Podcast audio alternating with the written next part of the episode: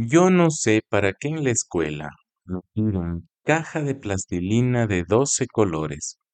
Si dos semanas después la plastilina es una sola masa de color entre gris y marrón.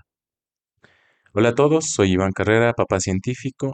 Gracias por conectarte nuevamente a este podcast en el que hablamos de paternidad y de ciencia. Esta semana, continuando el tema del episodio número 25, si no lo han escuchado, les sugiero que lo hagan y luego vuelvan a este. Y dado que hace pocos días empezamos el año escolar en la Sierra Ecuatoriana, hoy vamos a volver sobre lo caros que son los hijos. Bienvenidos.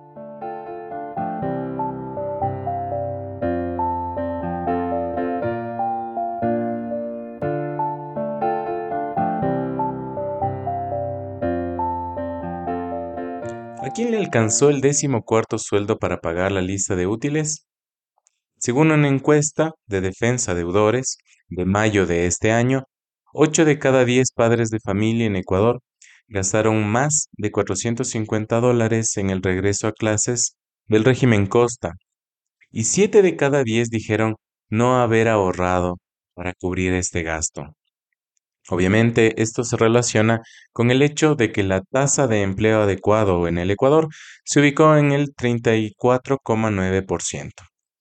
Es decir, solamente cerca de un 35% de la población económicamente activa tiene un empleo fijo de 40 horas a la semana y ganan más que el salario mínimo. Es muy poco. No es que sea caro, es que somos pobres. Siguiendo con la encuesta de defensa deudores, el 60,8% de lo que gastaron los padres al inicio del año escolar corresponde a libros y útiles escolares. Y un 35,3% fue pagado con tarjeta de crédito y un 11,8% tuvo que solicitar un préstamo. Dicho de otra forma, estamos gastando plata que no tenemos en la educación de nuestros hijos.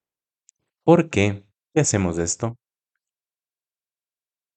Aquí en este punto les quiero contar una historia que viví en mi experiencia como profesor universitario. Ustedes saben, yo soy profesor en una universidad pública.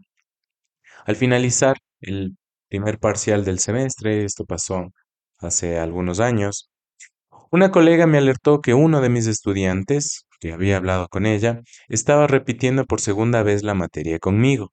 O sea, si no aprobaba este semestre, tendría que abandonar la universidad. Pedí para hablar con él y me contó su situación. Su padre era alcohólico y no siempre estaba en casa, tenían muy pocos recursos y mi alumno prácticamente estaba resignado a retirarse de la universidad. Hablé con él y le dije que tenía todavía dos meses para salvar la materia, que le iba a enviar algunas tareas extra para que aprenda y mejore sus calificaciones. Nos veíamos casi todas las semanas y durante todo el segundo parcial me dijo que estaba buscando un lugar para hacer pasantías, pero que no había tenido éxito. Llegó al final del semestre y tuvo que rendir examen supletorio. Si bien había mejorado durante el segundo parcial, en el primer parcial le había ido tan mal que el supletorio era inevitable. Yo les había dicho a mis estudiantes que tenían que rendir el supletorio para tomarles el examen un día lunes. Pero mi estudiante me pidió para adelantar la fecha de su examen al viernes anterior, porque el día que yo les había planificado, él entraba a trabajar. Por fin encontraste una empresa para hacer las pasantías, le dije. No, mi papá es albañil y le voy a ayudar en la obra. En ese momento lo entendí. Si mi estudiante abandonaba los estudios, iba a ser como su papá. Entonces accedí a adelantarle el supletorio y afortunadamente para él pasó, con méritos propios, con la nota mínima. Pasaron las semanas de vacaciones y volví a verlo el siguiente semestre. Usaba saco, camisa y corbata. Le pregunté, ¿por qué tan elegante? Me dijo que estaba trabajando por fin en una empresa de tecnología que le iba muy bien, pero que gracias a mi ayuda había encontrado confianza en sí mismo. Al cabo de un par de años me lo volví a encontrar en los pasillos de la facultad y me invitó a la defensa de su tesis de grado. se convertiría finalmente en ingeniero. Con mucho cariño asistí a la defensa y él públicamente me dio las, las gracias por haberle ayudado cuando lo necesitó. Pude ver finalmente cómo él, junto a su familia, saldrían de la pobreza. La educación es ampliamente reconocida como una de las herramientas más importantes para salir de la pobreza.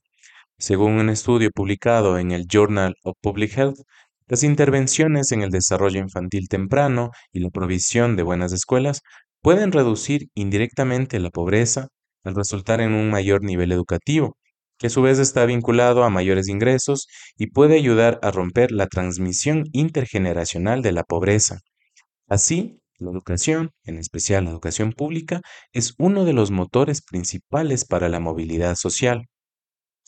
En otro estudio publicado en la revista World Development, se indica que la educación es altamente efectiva para aliviar la pobreza, sugiriendo que las economías con diversos niveles de educación tienen la capacidad de escapar de la trampa de la pobreza. Esta perspectiva es respaldada por un artículo publicado en el International Journal of Educational Development, desde el punto de vista de las familias, la educación muestra una mayor conciencia de las realidades locales y por lo tanto es más probable que apoye una salida de la pobreza. Esta investigación subraya el papel esencial de la educación como un medio para mejorar las condiciones económicas y para superar la pobreza.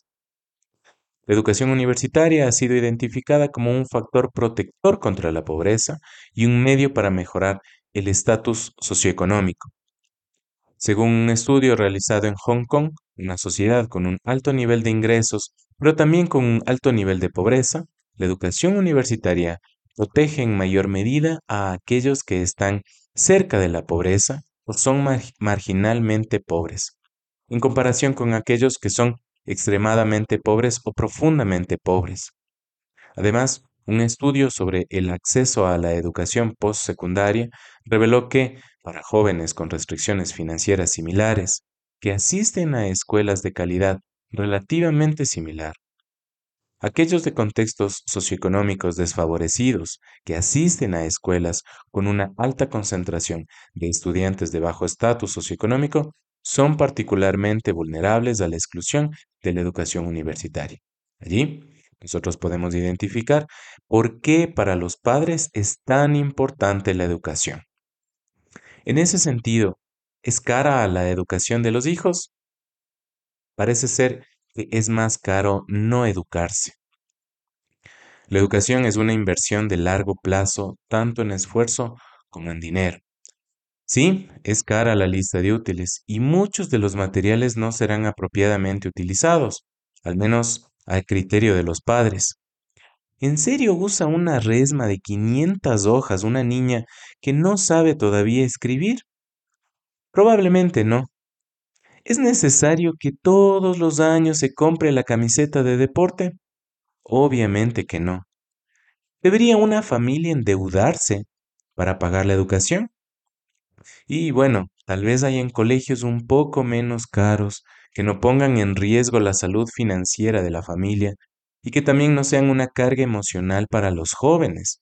Esto de que los papás les dicen, ah, pero es que por tu educación es que no, no podemos hacer una u otra cosa, por tu educación no podemos hacer esto, tú eres muy caro, tu educación es muy cara, es una carga emocional demasiado fuerte para los jóvenes.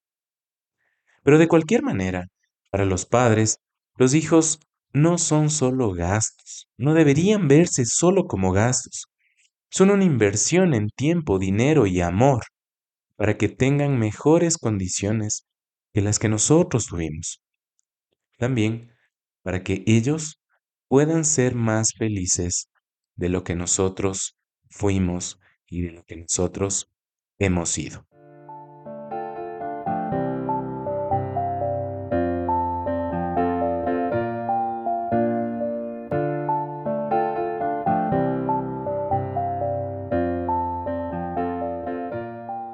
Esto fue todo por hoy. La próxima semana tendremos un episodio especial por ser el final de la tercera temporada. No olviden suscribirse y dejarnos sus mensajes en la cajita de comentarios de Spotify. Recuerden que estamos en varias plataformas de streaming como Spotify, Google Podcasts, Evox, Breaker y Zencaster.